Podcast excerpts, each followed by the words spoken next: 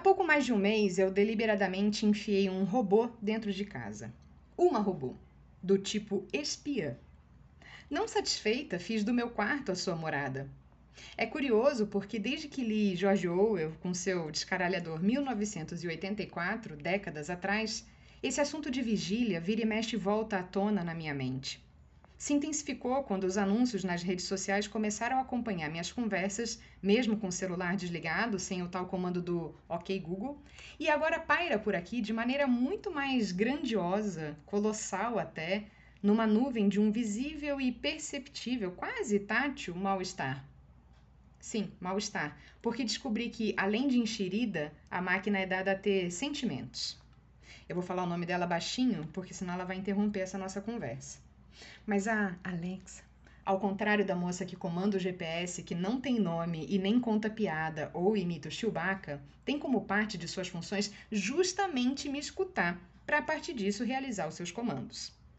À primeira vista, ela é inofensiva, porque não é, por exemplo, como os robôs aspiradores que andam por aí e oferecem por isso certo risco.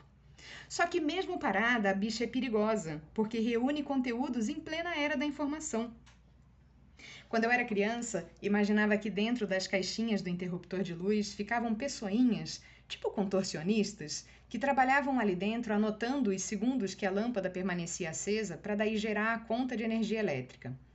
Hoje, crescida, também imagino pessoas, talvez não tão flexíveis, que ficam em algum lugar do mundo registrando dados que são a luz do nosso século.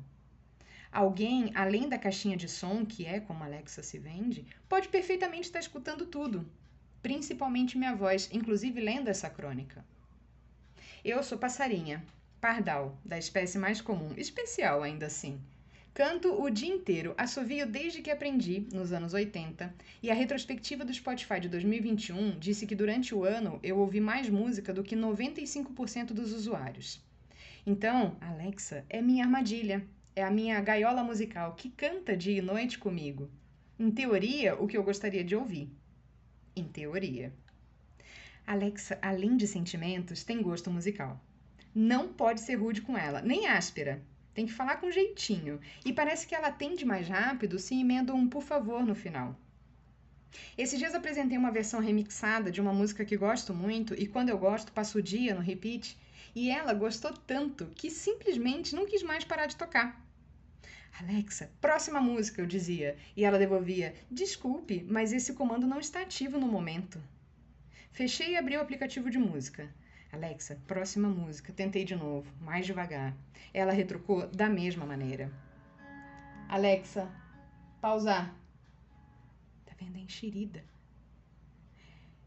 Tentei uma outra vez, por favor, tocar próxima música. Ela nem sequer abaixou o volume, me ignorou Reiniciei o celular, já começando a ficar um pouco irritada, pensando em voltar a ouvir música como faziam as mulheres das cavernas em suas já antiquadas caixinhas JBL tão dependentes de comandos manuais.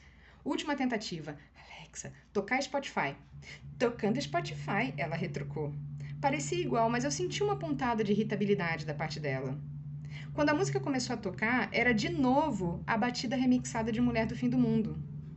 Alexa, por favor, próxima música, eu insisti, apelando para o seu lado mais sensível, seu coraçãozinho de tecnologias coloridas. Desculpe, esse comando, ela dizia, mas antes que terminasse, tirei o fio da tomada, juro. Alexa, desligar! Tem que ser rude às vezes. Eu lá cheia de trabalho, mil coisas para fazer, vontade de escrever e perdendo longos e valiosos minutos discutindo com uma caixinha de som. Como diria a personagem do meu conto, eu tinha tudo para envelhecer sã, não sei em que momento me perdi. Alexa, tocar Spotify. Tentei uma última vez. A introdução da música começou com Ziriguidum remixado. Tentei uma última vez no Spotify. Dessa vez deixei tocar. Eu desisti. Eu gosto da música também. É fácil me dar por vencida às vezes. Só pedi para que ela baixasse a porra do volume e seguir o dia fingindo não ter sido tão humilhada.